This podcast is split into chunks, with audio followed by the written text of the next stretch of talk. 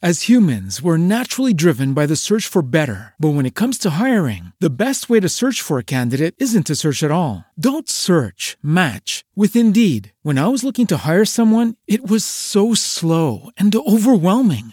I wish I had used Indeed. If you need to hire, you need Indeed. Indeed is your matching and hiring platform with over 350 million global monthly visitors, according to Indeed data, and a matching engine that helps you find quality candidates fast. Ditch the busy work. Use Indeed for scheduling, screening, and messaging so you can connect with candidates faster. And Indeed doesn't just help you hire faster. 93% of employers agree Indeed delivers the highest quality matches compared to other job sites, according to a recent Indeed survey. And listeners of this show will get a $75 sponsored job credit to get your jobs more visibility at Indeed.com slash podcast. That's Indeed.com slash podcast. Terms and conditions apply.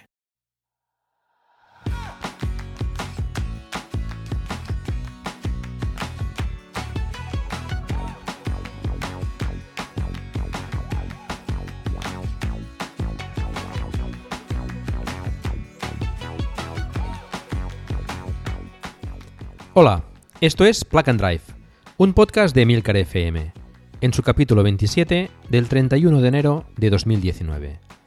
Yo soy Paco Culebras y aquí hablaremos sobre vehículos eléctricos de forma sencilla y clara, sobre su uso, funcionamiento, características, posibilidades, ventajas y retos a superar. También tendrás opinión, análisis, noticias, debates y entrevistas para mantenerte informado de todo lo que acontece en el mundo de la movilidad eléctrica y la automoción del futuro.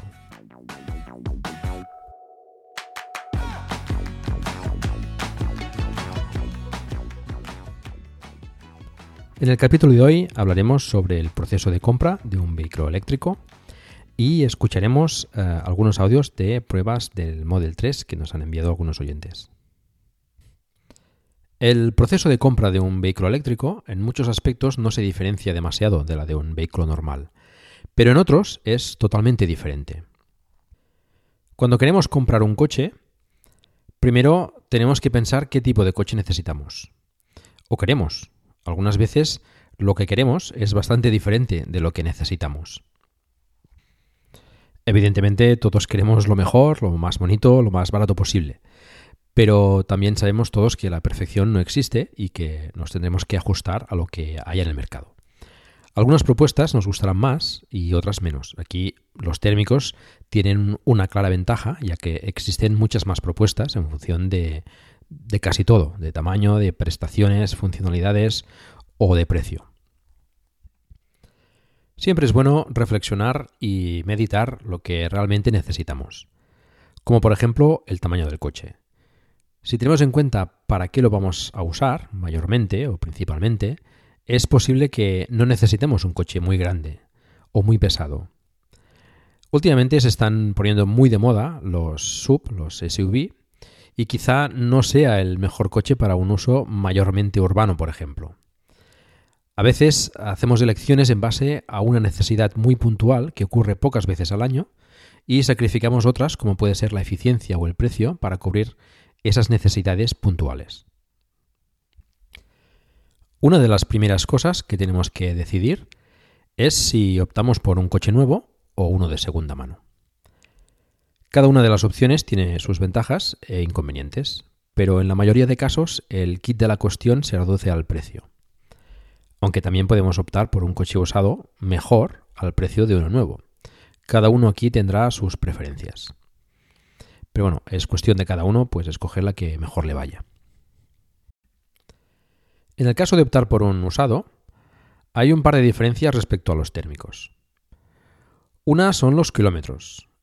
En un eléctrico no cobra tanta importancia los kilómetros que tenga el coche porque no afecta tanto a su desgaste como en el caso del motor térmico. Sí afecta a otros elementos del coche como la suspensión, etcétera, pero eh, el caso del motor en un térmico, pues eh, el kilometraje es, es bastante importante. Y la otra es la degradación de la batería. Es importante saber qué degradación tiene la batería del coche que queremos comprar, qué tipos de cargas se le han hecho durante la vida del vehículo y la garantía que le queda. En base a eso y al precio que nos pidan, pues ya debemos decidir si nos interesa o no nos interesa.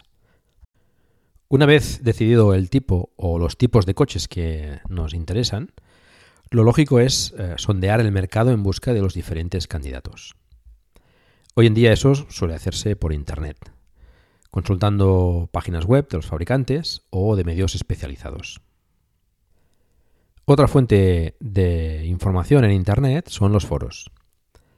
Ahí puedes encontrar información de primera mano de usuarios que hayan tenido problemas con el vehículo o que expliquen qué tal les funciona.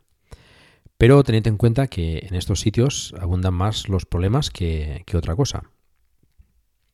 Cuando alguien tiene un problema con algo, sea un vehículo, un aparato o lo que fuere, suele dirigirse a Internet para exponer su caso y ver si alguien más le ha pasado o le puede ayudar con lo que sed cautos con la información que encontráis ahí. Pero bueno, os puede dar información si un modelo en concreto adolece de forma sistémica de algún, de algún problema o incluso cómo solucionar ese tipo de problemas.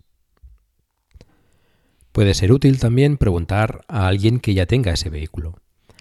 Preguntar si está contento con él, si ha tenido algún problema o qué es lo que menos le gusta. Un buen sitio para hacerlo puede ser los puntos de carga públicos.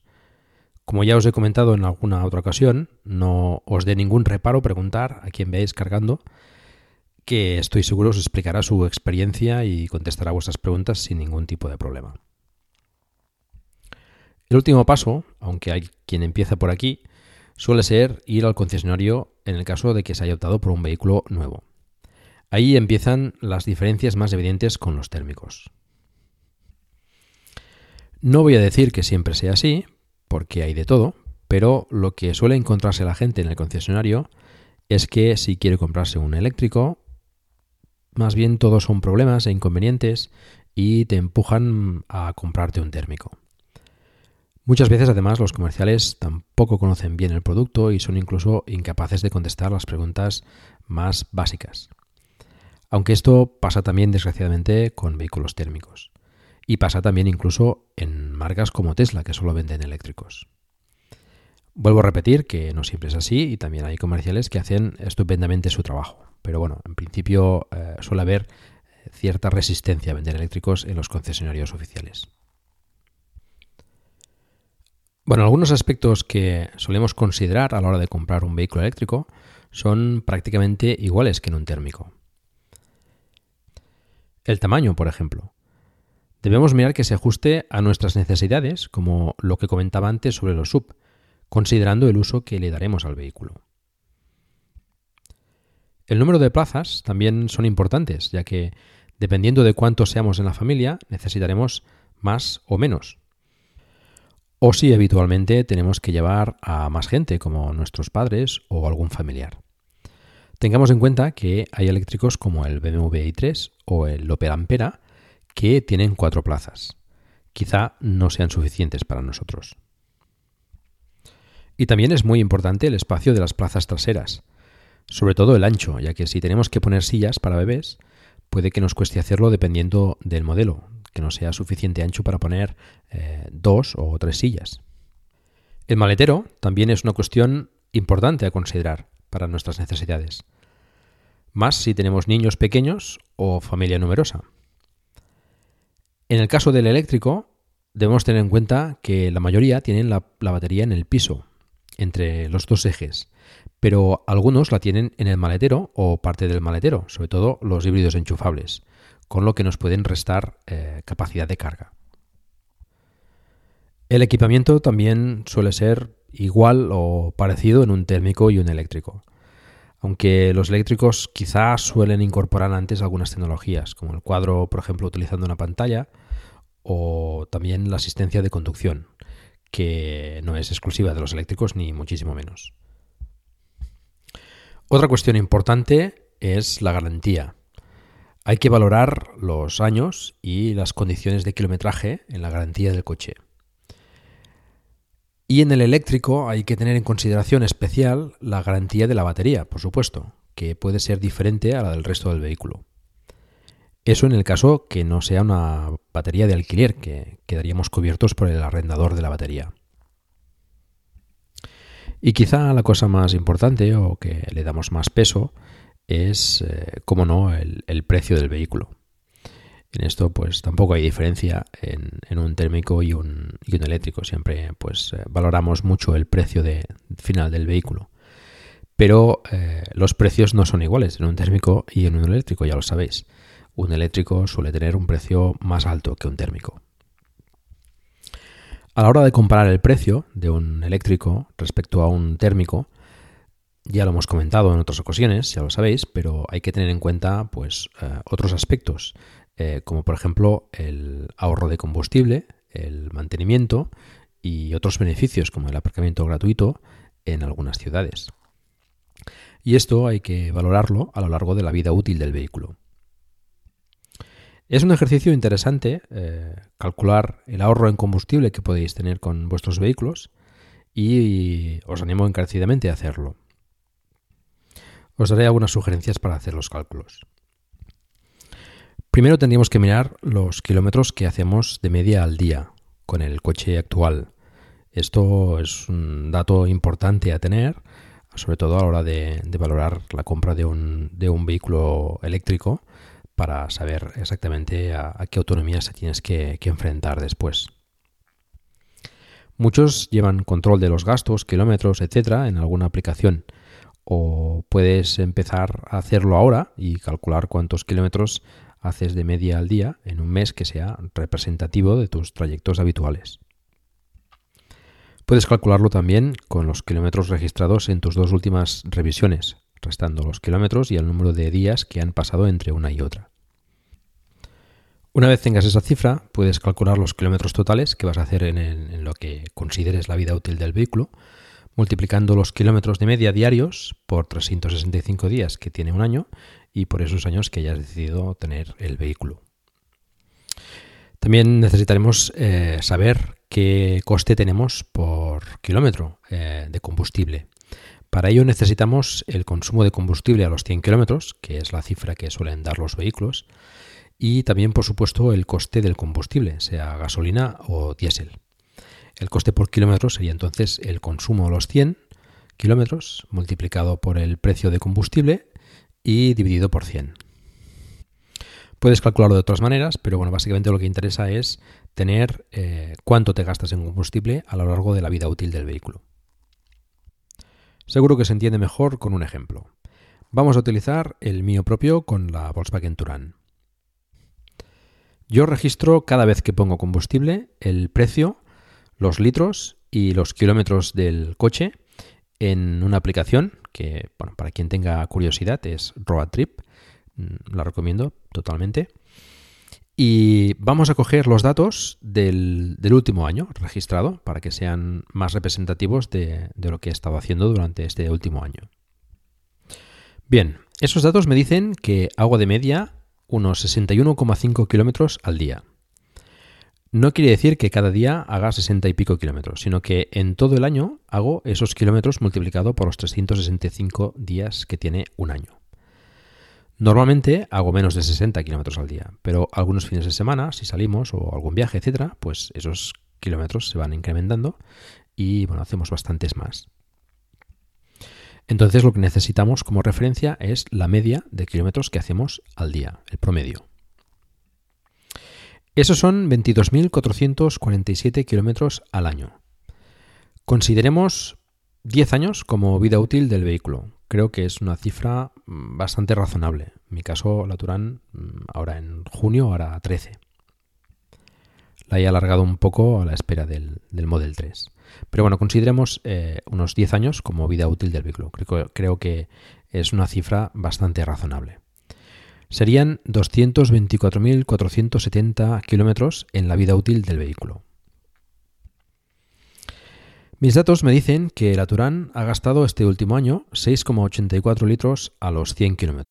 As humans, we're naturally driven by the search for better. But when it comes to hiring, the best way to search for a candidate isn't to search at all. Don't search, match with Indeed. When I was looking to hire someone, it was so slow and overwhelming. I wish I had used Indeed. If you need to hire, you need Indeed. Indeed is your matching and hiring platform with over 350 million global monthly visitors, according to Indeed data, and a matching engine that helps you find quality candidates fast. Ditch the busy work. Use Indeed for scheduling, screening, and messaging so you can connect with candidates faster. And Indeed doesn't just help you hire faster. 93% of employers agree Indeed delivers the highest quality matches compared to other job sites, according to a recent Indeed survey. And listeners of this show will get a $75 sponsored job credit to get your jobs more visibility at Indeed.com slash podcast. That's Indeed.com slash podcast. Terms and conditions apply.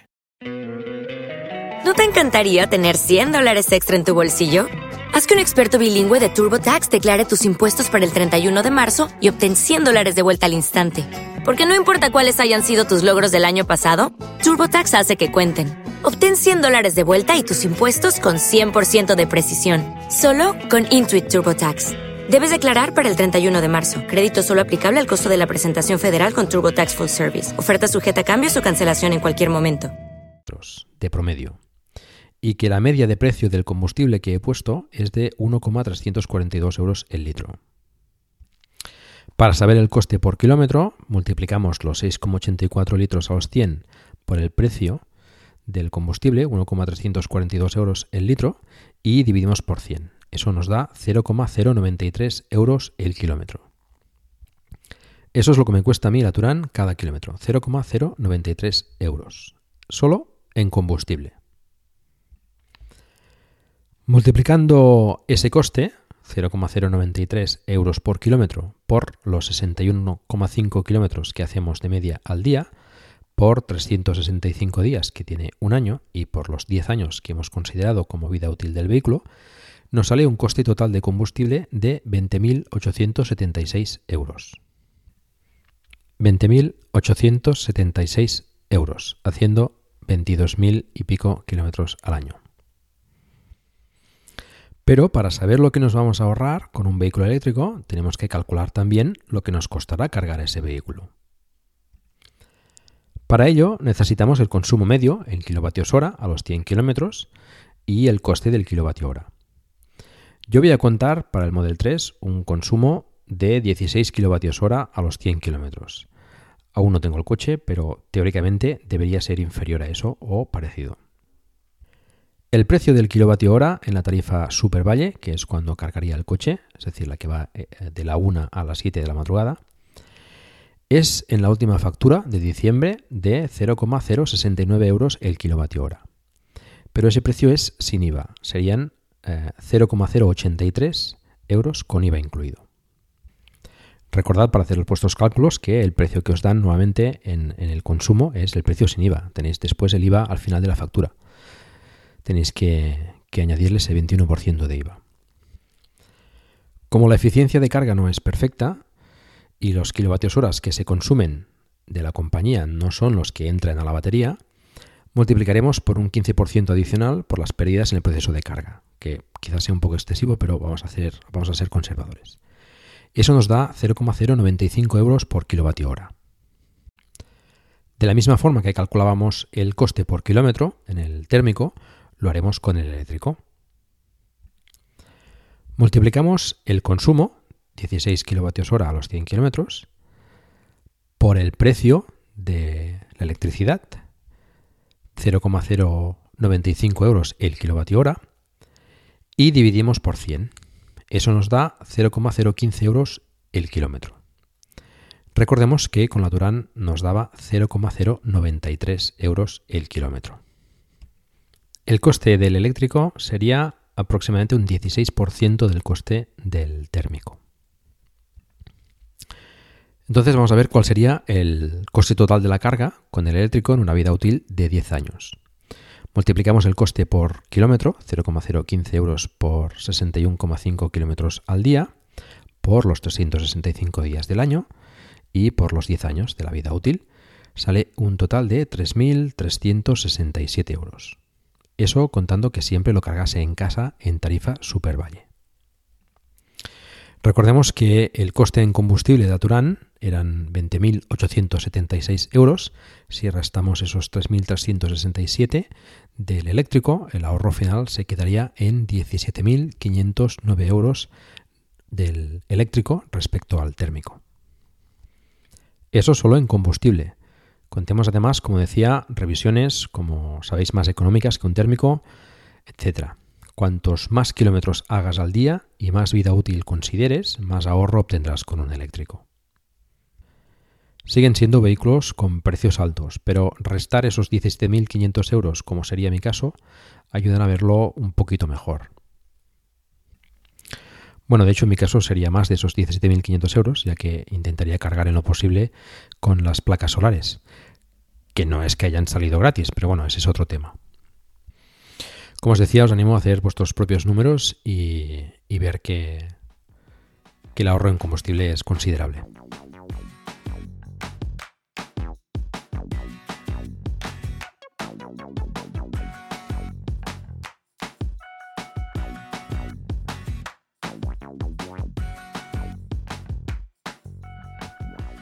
Bueno, avanzamos. ¿Qué aspectos tenemos que considerar o fijarnos a la hora de comprar un vehículo eléctrico? Primero, ¿qué tipo de vehículo eléctrico nos conviene más? Ya sabéis que tenemos los eléctricos puros, los híbridos enchufables y los de rango extendido. Cada uno de ellos tiene sus ventajas e inconvenientes. Los explicamos en el capítulo número 5, tipos de vehículo eléctrico. Te animo a repasar ese capítulo. Pero bueno, a quien le interese sobre todo el circular siempre sin emisiones, con suavidad, olvidarse de ir a la gasolinera, sencillez mecánica y ahorro en combustible y mantenimiento, pues debería escoger un eléctrico puro. Quien necesite la tranquilidad de poder ir a cualquier sitio sin preocuparse por si tendrá autonomía para llegar, pero poder circular al menos una parte del recorrido sin emisiones, pudiendo recargar en casa, le iría mejor un híbrido enchufable. Y el de rango extendido queda un poco entre los dos, aunque es una solución que escasea. La puedes encontrar en el BMW, i3 Rex y el Opel Ampera, pero ambos ya en el mercado de ocasión. El eléctrico tiene el inconveniente de la autonomía y el híbrido enchufable, pues la eh, complejidad del motor de combustión, los mantenimientos, posibilidad de averías, etcétera.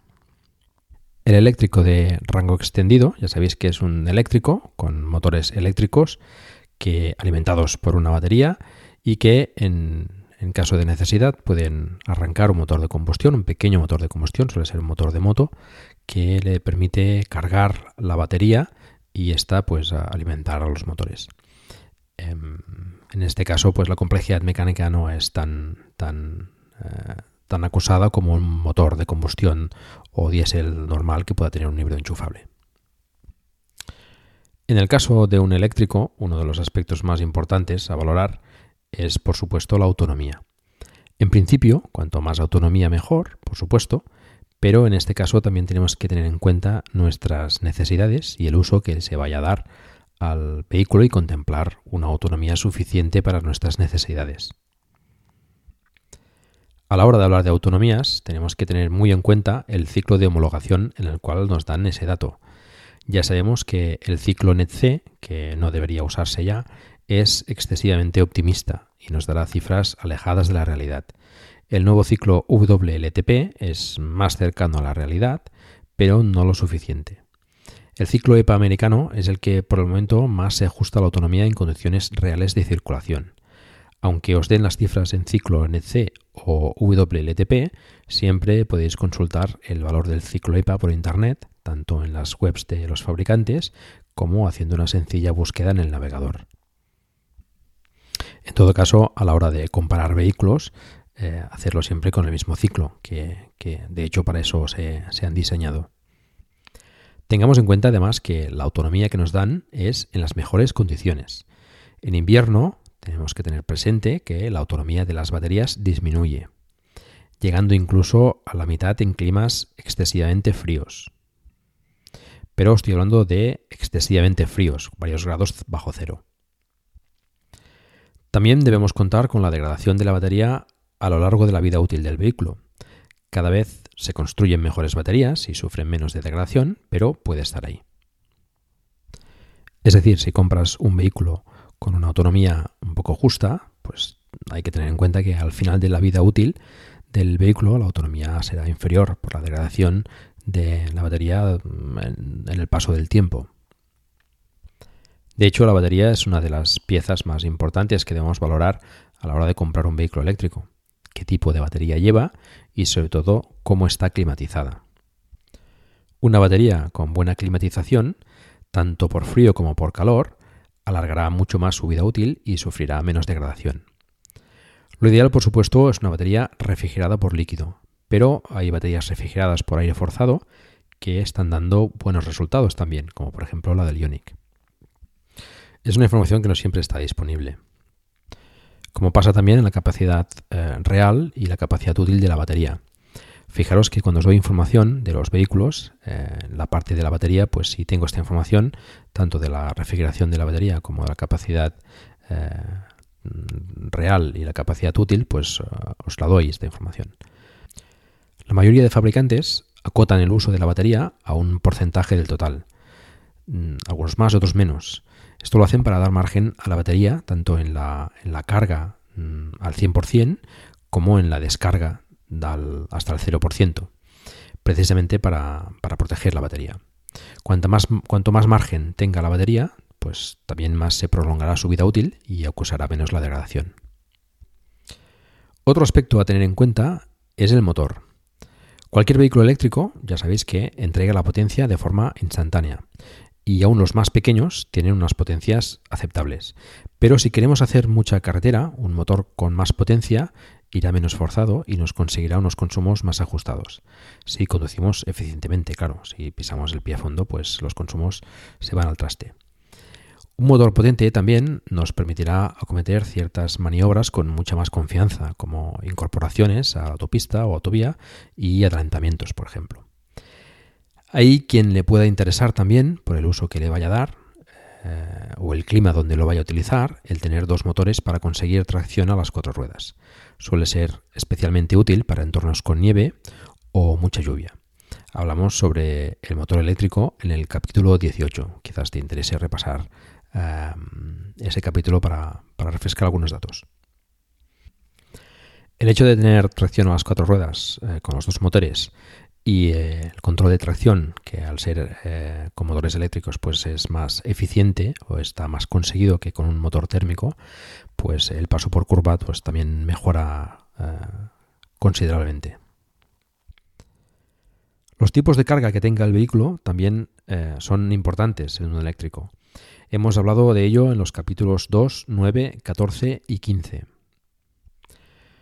Sabemos que tenemos la carga en corriente alterna, o AC, para la carga en casa o carga lenta, excepto en el Zoe, que también se usa para carga rápida. Y tenemos la carga en corriente continua, o DC, para la carga rápida en cargadores públicos. Cuanta más potencia soporte en continua, en DC, más kilómetros podrá cargar por hora y por tanto menos tiempo tardaremos en cargar la batería. En alterna, si lo vamos a cargar en casa, a no ser que tengamos una instalación fuera de lo común, lo haremos a máximo 16 o como mucho 32 amperios en monofásica. Suficiente para la mayoría. Pero aún así es interesante que soporte carga a 32 amperios en trifásica, que son unos 22 kilovatios ya que hay cargadores públicos que suministran esta potencia con, con meneques, con tipo 2, y siempre viene bien aprovecharlos para cargar lo más rápido posible. No hay muchos coches que carguen a 22 kilovatios en alterna. El Zoe es uno de ellos y por eso es una opción interesante para según qué casos, donde puedas necesitar esa potencia para cargar en algunos sitios. Lo recomendable en Europa al menos es que tenga CCS para la carga rápida, ya que es el estándar que se está imponiendo aquí y el que todos los cargadores que se instalen a partir de ahora tendrán. Se están llegando pues, a, potencias de 350 kilovatios. La eficiencia del coche, es decir, el consumo que haga de kilovatios hora a los 100 kilómetros, también es importante.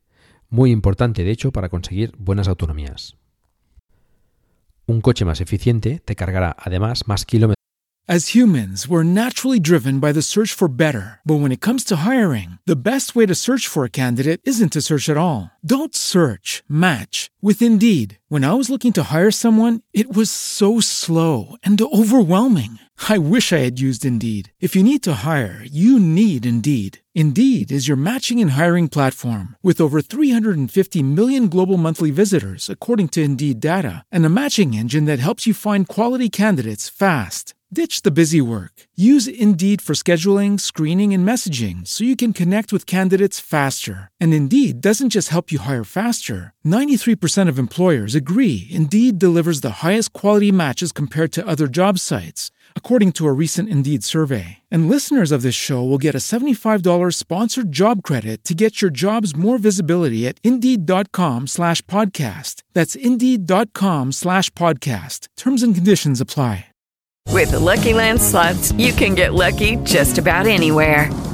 This is your captain speaking. Uh, we've got clear runway and the weather's fine, but we're just going to circle up here a while and uh, get lucky. No, no, nothing like that. It's just these cash prizes add up quick. So I suggest you sit back, keep your tray table upright, and start getting lucky. Play for free at LuckyLandSlots.com. Are you feeling lucky? No purchase necessary. Void where prohibited by law. 18 plus terms and conditions apply. See website for details. en la batería que otro menos eficiente con la misma potencia de carga. Es un aspecto a tener muy en cuenta. Influye el motor, por supuesto, pero también el peso del vehículo y la aerodinámica. Esta es muy relevante en un vehículo eléctrico, sobre todo para circular por autovía o autopista. Aquí podemos reflexionar también sobre la necesidad de tener un sub para según qué casos. Estos eh, suelen pecar de poca eficiencia, sobre todo por el peso. Otra cosa a fijarse son los accesorios de carga que vengan con el vehículo. Lo suyo es que traiga el cargador ocasional, el que utilizaremos para cargar el vehículo en casa en un enchufe chuco normal, y el cable de carga en alterna para los cargadores públicos, tanto si es el tipo 2 meneques, que es el habitual, que traen pues, los vehículos que equipan CCS, o el tipo 1, que cada vez se usa menos. Otros temas como las funcionalidades, el equipamiento, la tecnología, etcétera, pues ya va a gusto de cada uno. Pero sí es importante mirar el sistema de climatización, ya que puede influir en la autonomía del vehículo de forma considerable. Lo ideal es que use un sistema de bomba de calor en vez de uno con resistencias. Es aconsejable también que equipe asientos calefactables, ya que permite aportar calor al pasajero y ahorrar en la climatización del vehículo. Y eso nos dará más autonomía, sobre todo en casos extremos donde la tengamos un poco justa. Bueno, creo que hemos dado un buen repaso a todas las consideraciones a tener en cuenta para comprar un vehículo eléctrico. Espero no haberme dejado ninguna, pero bueno, si es así, o tenéis alguna otra sugerencia o aspecto que consideres importante, pues eh, nos lo puedes hacer saber en los comentarios del podcast. Los encontrarás en emilcar.fm barra plug and drive. En todo caso, sobre de todo lo comentado, hay dos aspectos que considero tienen que evaluarse de forma mm, más especial.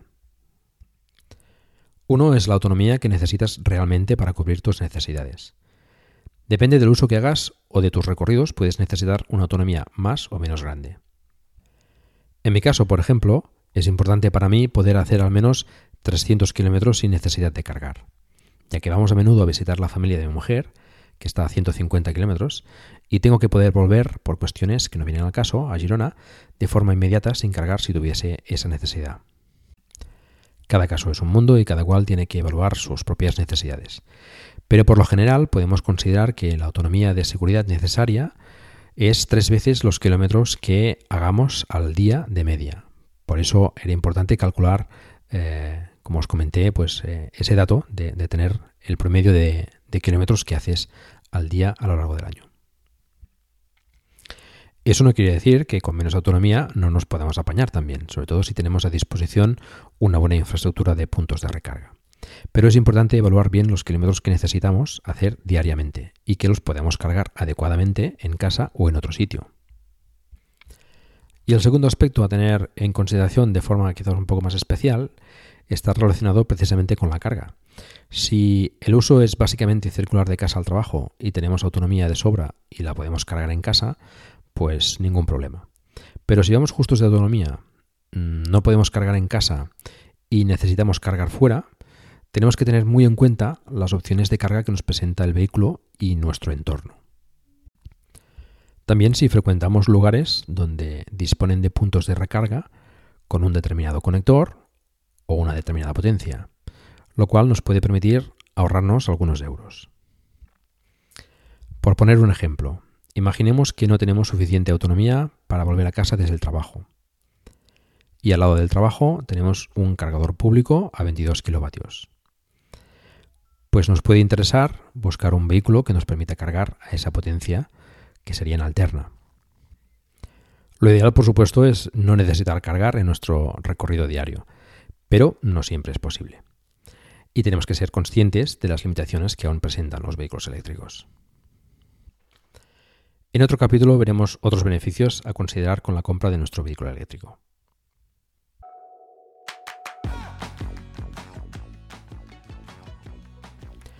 Esta semana pasada, el día 25 de enero, Tesla iniciaba las pruebas con el Model 3 en las ciudades de Barcelona y Madrid. Yo no he tenido ocasión de probarlo eh, y veo complicado poder hacerlo antes de la entrega, que parece que será antes de lo que nos pensábamos. Se han anunciado entregas para la semana del 11 de febrero, pero empezarán por los modelos performance, así que veremos cuándo nos toca, aunque ya está cerca. El caso es que algunos oyentes que han probado el coche me han enviado audios relatando su experiencia de conducción con el Model 3, la versión europea ya, y bueno, os los pongo a continuación. Recordad que el modelo que han probado es, en todos los casos, el Performance con, 456 caballos y aceleración de 0 a 100 km por hora en 3,5 segundos. Os pondré los audios en orden alfabético, como siempre, y empezamos con mi compañero en la red Milcar FM, David Isasi.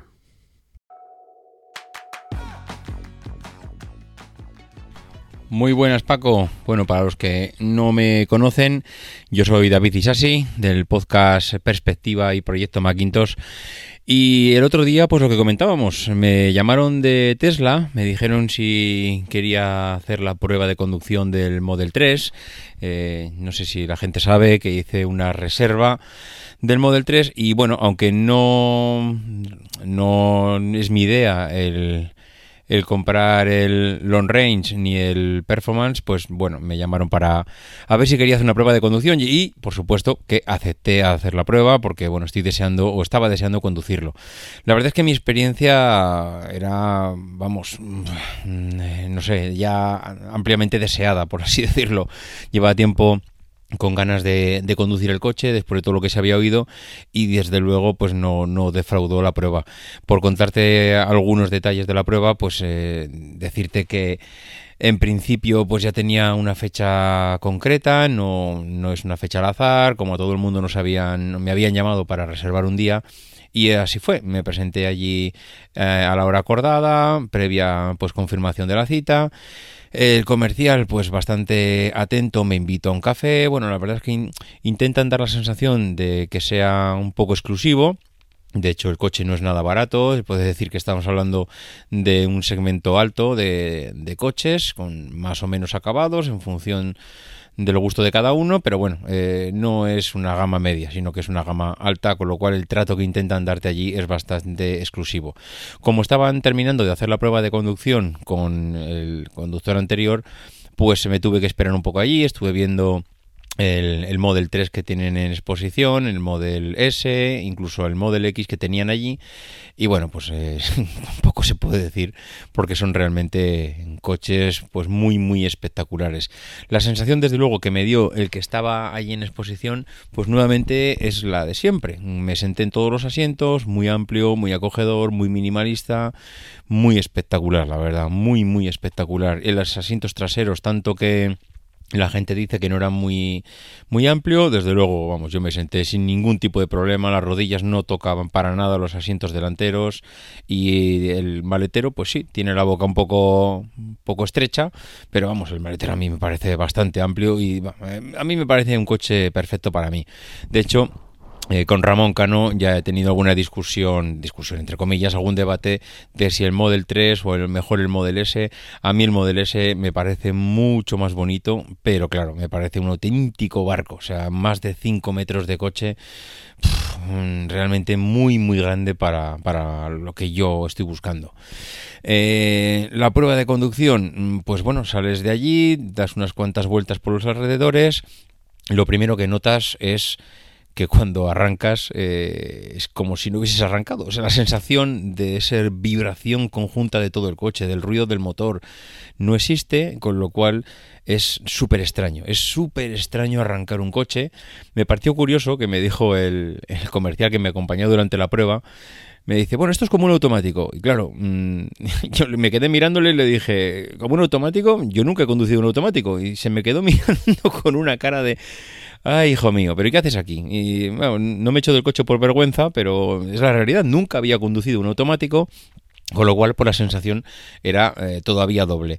Eh, nada, súper sencillo. Es eh, punto muerto, la D de drive para conducir, marcha atrás y, poco más. Es que es directamente poner lo que quieres hacer, apretar el acelerador y aquello ya se mueve y lo primero que sientes es que es súper espectacular lo que hemos dicho antes, la ausencia de ruido, la ausencia de vibración, el, que te mueves como si fuese una nube, porque es que no, no sé, la gente pensará que es, que es, que es un, soy muy flipado, pero es la realidad, es como ir conduciendo en una nube en el que, mm, bueno, pues nada, nada vibra, todo súper suave, la conducción súper agradable. Me pareció muy muy bonito el que sobre la pantalla van apareciendo los vehículos que te rodean, motos, coches, eso es realmente interesante porque muchas veces estás aparcado y de hecho me pasó ese mismo día estar aparcado, eh, ponerse una moto en el lateral derecho, se puso, en el punto muerto, en el punto muerto, no en el punto ciego del coche, de los retrovisores y no la veía, pero en cambio la pantalla estaba, con lo cual estás informado en todo momento si tienes un coche en el lateral, si tienes una moto o bueno, eh, cualquier cosa que puedas tener pues aparece reflejada en la pantalla. Eh, la sensación de tener que cambiar de marcha, ir a la palanca de cambios, no me la pude quitar en alguna ocasión. La mano ya directamente, eh, cuando iba a cambiar, pues mm, se iba a la palanca de cambios instintivamente. Eh, lo cual pues fue tuve un par de anécdotas curiosas porque claro al ir a buscar la palanca de cambios no encuentras la palanca porque no está la mano se desliza hacia adelante y casi le toqué la rodilla en un par de ocasiones al comercial de Tesla con lo cual el hombre se quedaría un poquito me dice hombre este, este dónde va que se va a sobrepasar pero pero bueno la verdad es que curioso. Eh, mm, la frenada regenerativa una pasada o sea el poder simplemente soltar el acelerador y que el coche frene como si estuvieras frenando, como si estuvieras pisando el, freno, me pareció brutal, la verdad. Muy, muy, muy especial el poder conducir de esa manera. Eh, la información de la pantalla, no eche de menos para nada eh, la pantalla que está justo, de, digamos, en el salpicadero, en el volante, de justo detrás del volante. Yo pensaba que iba a echar de menos esa información, pero para nada la echaba de menos. Em, y yo creo que de lo más impactante que quedó fue el tema de la aceleración. Eh, la gente alucina mucho, yo aluciné también, pero, pero es que me pareció hasta desagradable. O sea, de, verdad que lo pasé mal. O sea, cuando me dijo el comercial, pisa a fondo el acelerador, porque ya había intentado, había intentado dar, pues no, intentado no, había hecho unos cuantos acelerones, pero acelerones modestos, por así decirlo. Pero cuando ya él me dijo, coge un, ponte aquí en esta recta y hazme caso y aprieta el pedal a fondo. Eh, la sensación de que el cerebro se quedaba atrás y tu cuerpo iba hacia adelante es, una pasada. Eh, desagradable, de verdad. Las sensaciones, me mareo, yo mm, además padezco un poco de vértigos y, la verdad es que cuando el, propio, cuando tienes vértigos y el cuerpo cambia de, situación, de postura, estás agachado y te levantas rápido o giras la cabeza muy rápido, eh, ya empieza a darte vueltas todo, pues eh, el otro día mm, vamos, no me bajé del coche por pura vergüenza o porque no se rieran de mí. Eh, fue el acelerón bestial. O sea, el pegar un acelerador, el no iba a hacer, pegar, un, eh, bueno, me sale la palabra, eh, pegar un acelerón y, y no, eh, no sé, no sentir lo esperado, sino que realmente es como que te lleva el coche, como que, ¿qué, es esto que está pasando aquí?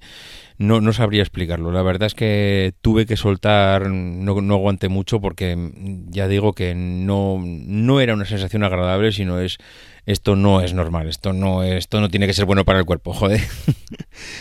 Bueno, pues no sé, esta ha sido un poco mi experiencia, Paco. Eh, me ha encantado el Tesla, me ha encantado el Model 3. Creo que esto es el coche que todo el mundo, desde luego, le gustaría conducir. Mm, es una pasada. Mm, de verdad que lo único que lo único que consigues haciendo la prueba del Model 3 es eh, tener todavía más ganas de comprarlo y, que se acerque el día eh, lo antes posible. Bueno, pues nada, Paco, muchas gracias por dejarme contar la experiencia y un abrazo a tus oyentes. Gracias a ti, David, por contarnos tu experiencia. Em, por supuesto, eh, Perspectiva y Proyecto Macintosh, dos podcasts de la red que eh, son súper recomendables. Continuamos con Iván García, al que recordaréis del capítulo 16 que hicimos sobre las impresiones del Model 3 que probamos con Yuyu Shue y que nos dará pues otro punto de vista.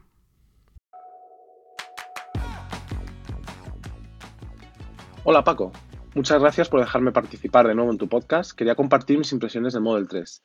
Ya hablé contigo en el podcast hace eh, casi un año, en abril del año pasado, mis impresiones sobre el Model 3 de Yuyu, que vino aquí a España. Y ahora he tenido la oportunidad de probar el Model 3 Performance que hay de prueba en, Madrid, en, azul. Realmente, eh, mi primera impresión es un tanto de decepción. Si bien es verdad, cuando fui a probar el Model 3 de Yuyu era mi primer Tesla, no había conducido antes uno había montado en alguno, pero no había conducido. Y me pareció que cumplía perfectamente mis expectativas. Todo lo que yo había visto en fotos, cuando llegué a verlo allí, me, mm, fue superior y conducirlo, la verdad, fue bastante bueno. ¿Qué ha pasado? Entre medias desde esa prueba que hice en abril del año pasado, ahora con el performance, ha pasado un año y he conducido otros tres Model S en diferentes periodos. Y claro, son dos, son dos modelos de coche diferentes. Uno es una berlina larga para viajes y sin embargo el Model 3 es tanto perfecta para viajes como para ciudad, pero son diferentes. Me da la impresión del Model S es mucho más fácil de llevar, la suspensión más blandita, va, es como, va como si fuera flotando, digamos.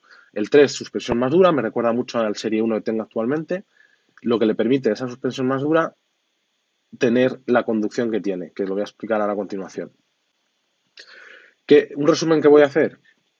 Los interiores del coche para mí son perfectos. O sea, es un, un coche que muy espartano en interiores, pero muy bien acabado, sin nada que envidiar a la clase C de Mercedes o a la Audi A4, que son los que podríamos ponerlo a competir. La pantalla es acostumbrarse, te acabas acostumbrando, sinceramente. Y, ahora voy a hablar más también de temas de conducción. La conducción, como he dicho antes, es mi, por ahí es donde viene más mi decepción, no es un Model S, pero está muy bien, está muy bien. El modo relax, mm, no aprecias tampoco que sea un coche eléctrico para mí que lo lleven la primera mitad de la prueba en modo relax, no aprecia que sea un coche eléctrico, pero ojo, cuando lo pone en el modo normal es una bestia. Es una bestia y sinceramente da miedo. A la que pisas un poco el acelerador, vuela. Vuela. Para todos aquellos que le gusten esas sensaciones, es brutal. Brutal. En el caso del performance, que no creo que haya tanta diferencia con el Model 3 eh, normal, long range, sin ser performance, porque también tiene una aceleración muy, muy brutal. Las curvas, al ser tracción a las cuatro ruedas, tiene una, entrada en curva y una tracción que apenas se mueve. Es, muy buena, muy buena. La frenada regenerativa, cuando la pone en el modo máximo, es buenísima también. No la había visto yo los pocos coches eléctricos que he probado. Por lo que, para mí, en líneas generales, es un coche redondo. Está muy bien pensado para lo que está pensado. Moverte por ciudad, hacer viajes esporádicos. Está muy bien. El inconveniente, punto uno, el precio. Pero claro, estamos comparando este coche como lo que podría ser un M3, al nivel del M3. Y claro, ahí sale ganando. Y el otro inconveniente para mí es que yo lo veo como coche algo inferior al S. Claro, la diferencia está en el precio, pero ahora también hay opciones del SCPO que también están muy interesantes. Y yo creo que por ahí viene mi decepción. Más que nada por la comparación igual con el S. Por lo demás, como he dicho, es un coche redondo y a todo aquel que, por favor, que pueda, que lo pruebe. Que lo pruebe porque va a salir de, dudas y, va a ver que en líneas generales es un gran coche y es yo creo es una gran decisión. Y nada más, simplemente muchas gracias por dejarme participar en tu podcast, Paco, y un saludo. Muchas gracias, Iván, por tus impresiones. Os dejo ahora con José Antonio Quintana.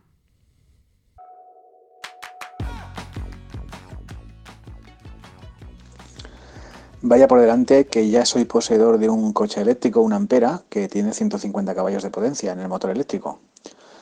Pero lo que experimentamos este sábado cuando lo probamos, el performance, mi hijo, un amigo suyo y yo, no, no hay palabras para describirlo. Una aceleración brutal, hasta pasé miedo en algún momento cuando pisaba fuerte el acelerador y bueno, cuando llegaba a 80 por hora, pues eh, tenía que parar, tenía que parar porque es que pensaba que, que, me la pegaba. Luego ya fui cogiendo más confianza y ya las últimas veces pues llegué, llegué a hacer incluso un 0 a 112, según vi en el, en el velocímetro. Inolvidable, no lo olvidaré nunca. El coche que yo he pedido es el, es el inmediatamente menos potente, el Long Range Mm, de tracción a las cuatro ruedas. Pero vamos, no creo que se diferencie demasiado. Así que estoy deseando que llegue ya. Gracias, José Antonio. Seguidamente las impresiones de Lars Hoffman del canal de YouTube Tesla para Todos, que también estuvo con nosotros en el capítulo 16 sobre las impresiones del Model 3.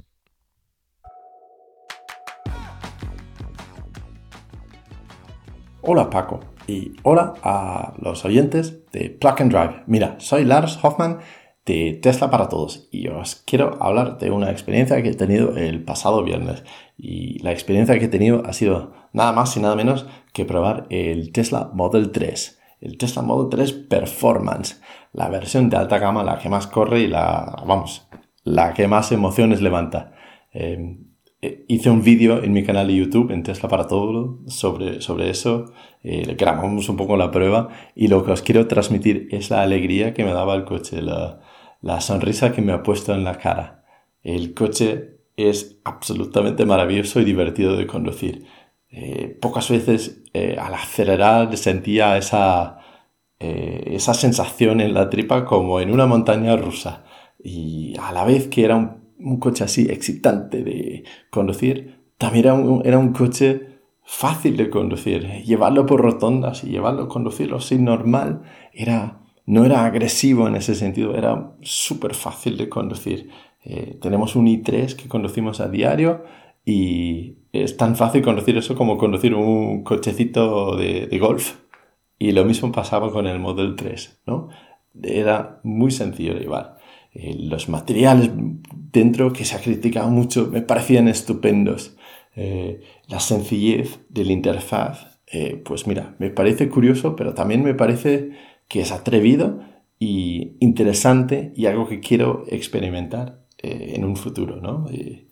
quiero probar algo nuevo y estoy dispuesta a olvidarme de botones y, y, interfaces físicos y manejarlo todo a través de la pantalla central que tiene el Model 3. Si tuviera que buscar alguna crítica, sería quizás centrado en, la pantalla central que tiene. No me parece la mejor forma que está integrado, no me parece lo más estético. Em, me parece mucho más bonito el Model S, el Tesla Model S o el Tesla Model X, donde la pantalla central está integrada en el salpicadero. El hecho de que flota ahí en medio mm, me cuesta, me cuesta. No es, eh, no es el mejor detalle del coche, pero eso estéticamente es lo único que puedo criticar del coche.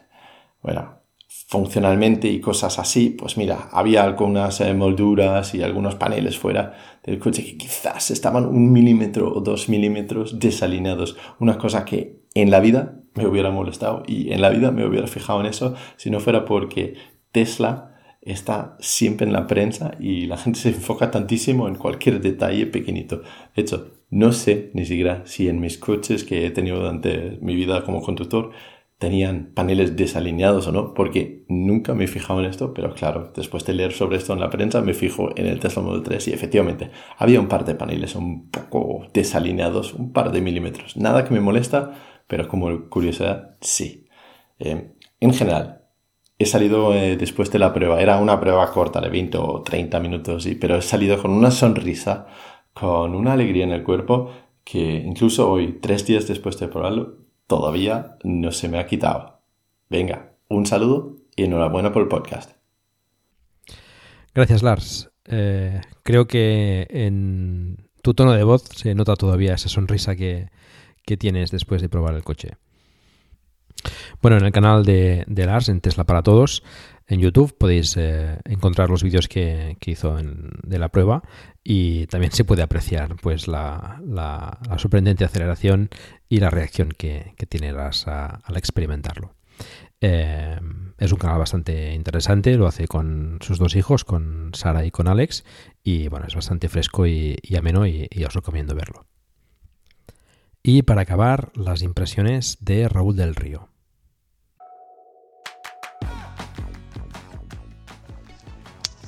Hola Paco, voy a intentar grabarte unas, unas palabras. Eh, sobre la prueba que hice el martes del Model 3, la verdad es que fue totalmente algo impresionante. Quedé bastante impresionado, dado que eh, evidentemente el coche eh, es bastante fino y va sobre raíles. La prueba fue, fue de media hora y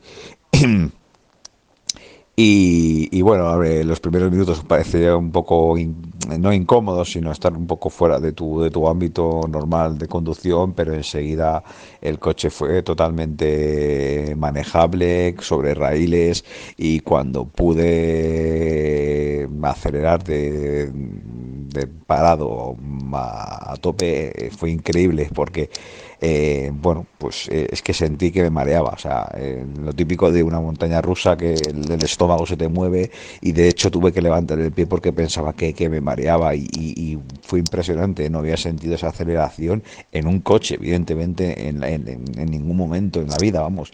Y, bueno, la verdad, la verdad que quedé bastante impresionante todavía cuando, cuando lo recuerdo me da la risa. Evidentemente la segunda vez que, hice ese acelerón, eh, bueno, ya más o menos sabía cómo había funcionado el coche y cómo estaba respondiendo y se puso a 120, eh, bueno, eh, es que pestañeando.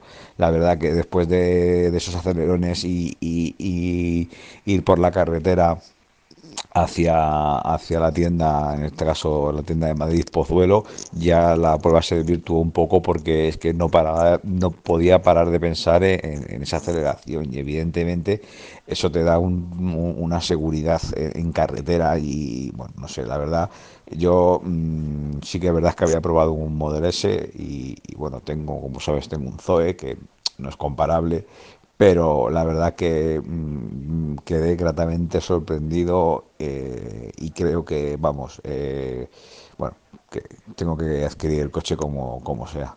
Venga, hasta luego. Muchas gracias, Raúl.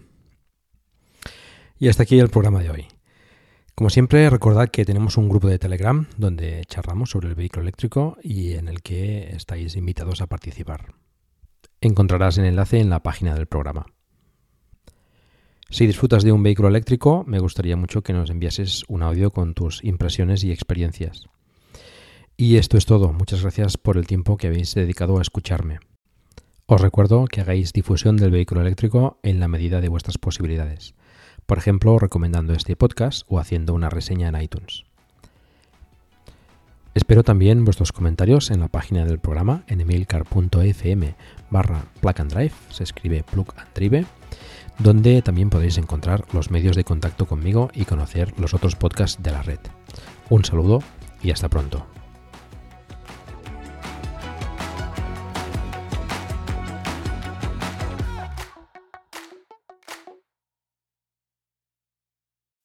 As humans, we're naturally driven by the search for better. But when it comes to hiring, the best way to search for a candidate isn't to search at all. Don't search, match with Indeed. When I was looking to hire someone, it was so slow and overwhelming. I wish I had used Indeed. If you need to hire, you need Indeed. Indeed is your matching and hiring platform with over 350 million global monthly visitors, according to Indeed data, and a matching engine that helps you find quality candidates fast. Ditch the busy work. Use Indeed for scheduling, screening, and messaging so you can connect with candidates faster. And Indeed doesn't just help you hire faster. 93% of employers agree Indeed delivers the highest quality matches compared to other job sites, according to a recent Indeed survey. And listeners of this show will get a $75 sponsored job credit to get your jobs more visibility at Indeed.com slash podcast. That's Indeed.com slash podcast. Terms and conditions apply.